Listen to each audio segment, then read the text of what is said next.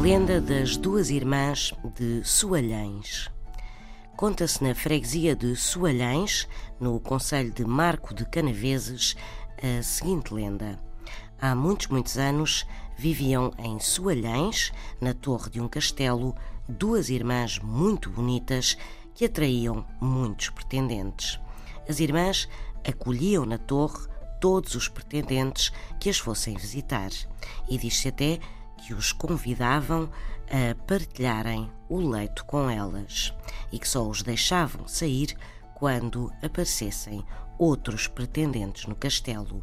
Mas quando ninguém aparecia, as irmãs faziam prisioneiros os jovens e fechavam-nos num lugar escuro a que chamavam Soturno. E foi assim que a torre do castelo se começou a chamar Torre Soturno e mais tarde Torre Soturna. São histórias assim mesmo.